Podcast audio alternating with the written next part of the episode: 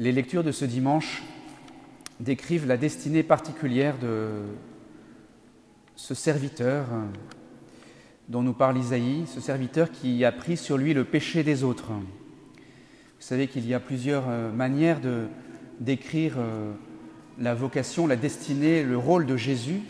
Parfois il se présente à nous comme euh, le berger, mais aussi le serviteur, le prêtre aussi, dont nous parle la deuxième lecture, l'Épître aux Hébreux. Le prophète Isaïe, des siècles à l'avance, avait vu qu'il y aurait un homme qui prendrait sur lui le péché des autres et qu'il souffrirait à cause des autres. Il écrit dans ces chants du serviteur souffrant, là, ces, chapitres euh, entre 40 et 53 de, du livre d'Isaïe, Dans ces blessures, nous sommes guéris. Familier de la souffrance, ce sont nos péchés qu'il portait. C'est une description mystérieuse que nous lisons chaque vendredi saint pendant la semaine sainte pour faire monter à notre mémoire cette figure particulière du serviteur souffrant. Et cela nous renvoie à la question du mal dans le monde et la manière dont Dieu semble l'avoir appréhendé. Souvent, bien sûr, c'est une question qui remonte euh, à nos esprits, cette présence du mal autour de nous, et nous nous demandons parfois pourquoi Dieu permet le mal, pourquoi il laisse les mauvais faire le mal dans le monde? J'ai rencontré ces jours-ci euh, une paroissienne qui me disait euh, Je me suis longtemps demandé pourquoi Dieu permettait que des gens fassent le mal. Et maintenant, je prie pour eux.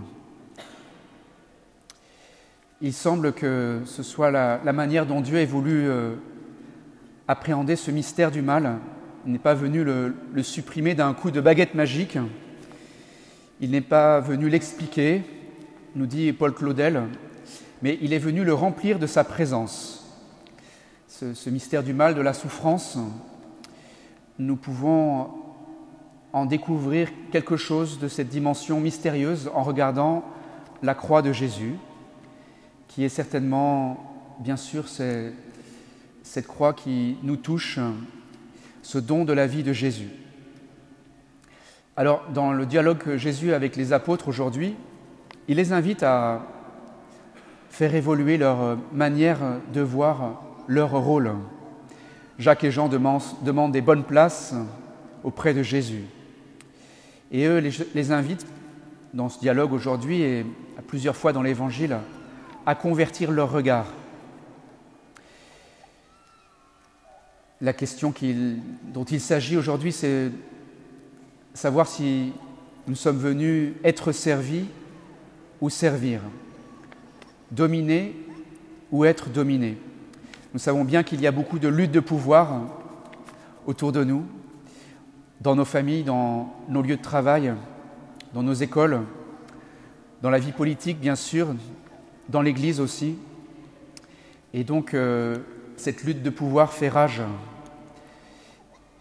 Et Jésus nous invite à nous poser la question sur la manière dont, si nous voulons le suivre, nous pouvons appréhender ces situations. Est-ce que nous tirons parti des situations pour euh, exercer notre pouvoir sur les autres Ou est-ce que nous acceptons de suivre Jésus, de nous positionner autrement Parce que régulièrement nous, sommes devant cette, euh, question. Euh, que devons-nous faire face à ce mal qui nous entoure et à ceux qui nous font du mal? Comment Jésus a-t-il réagi? Est-ce qu'il a répondu au mal par le mal, à la violence par la violence? Nous pouvons regarder au contraire son attitude particulière pendant la passion. Il est venu euh, prendre sur lui nos fautes, nos péchés. Il est venu prendre sur lui ce mal qu'il y a dans le monde et il a offert sa vie pour nous. Donc il a donné sa vie en sacrifice. Il a donné sa vie pour les autres. Et nous, nous, sommes obligés de nous poser la question si nous, si nous sommes disciples de Jésus. Qu'est-ce que cela nous fait de regarder Jésus? Est-ce que nous avons conscience qu'il a pris sur lui nos péchés. Et nous-mêmes, nous, devons nous demander, dans quelle mesure est-ce que cela transforme notre vie dans nos relations aux autres? Comment est-ce que nous, nous supportons les défauts, les péchés des autres, ceux qui nous blessent, peut-être au, quotidien si nous vivons auprès d'eux?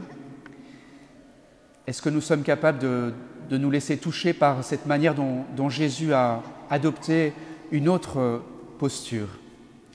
Dans la deuxième lecture, l'auteur de l'Épître aux Hébreux nous rappelle que Jésus est le prêtre, par excellence, c'est-à-dire euh, le médiateur, celui qui, qui est venu pour euh, offrir euh, un sacrifice, offrir des prières à Dieu pour ses frères.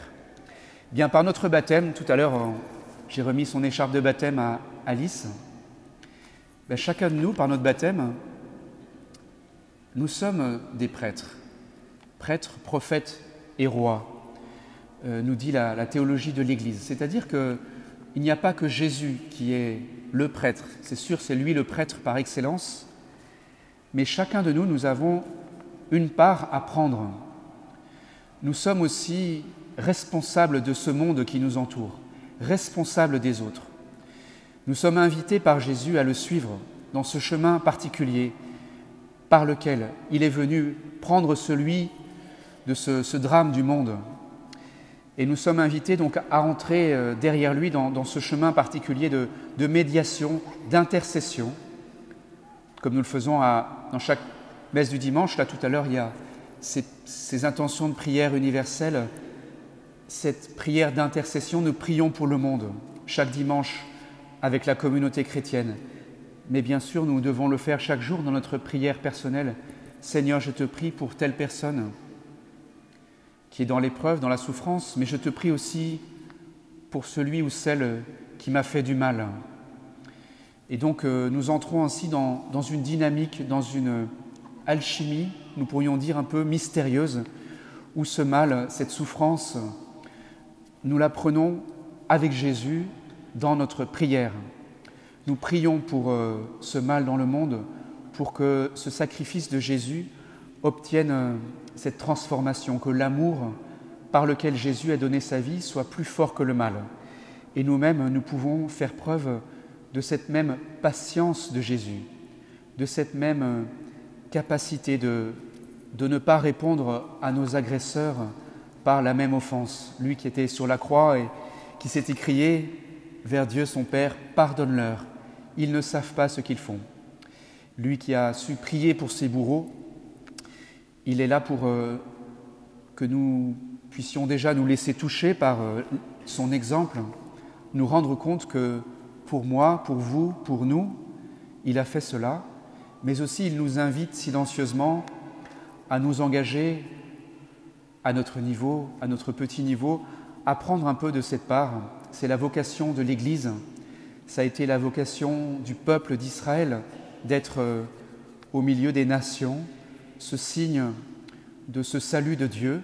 Eh bien, nous aussi, nous sommes là pour euh, prolonger, pour rendre présent ce salut de Dieu qui a été donné en Jésus. Jésus, ça veut dire Dieu sauve. Isaïe aussi, c'est ce même, euh, ces mêmes racines hébraïques qui veulent dire que Dieu est venu sauver son peuple et Dieu est venu le sauver non pas en supprimant le mal, mais en, le transformant mystérieusement en un acte d'amour. Alors euh, que ces lectures ce dimanche nous accompagnent cette semaine et que nous puissions peut-être nous demander, et moi, quelle est la part que Jésus me propose de porter? À quoi m'invite-t-il? Puisque si je suis là, c'est que son exemple me touche. Est-ce que je suis capable, moi aussi, de découvrir que à la suite de Jésus, à la suite des, apôtres euh, qui ont eu besoin de se convertir, de, de transformer leur regard, est-ce que moi aussi je ne peux pas changer mon regard sur euh, toutes, ces, toutes ces agressions peut-être que je subis autour de moi ou tout ce mal qu'il y a dans le monde? Et moi, est-ce que je peux, avec Jésus, en prendre un peu une part dans ma prière, dans ma patience, dans ma miséricorde?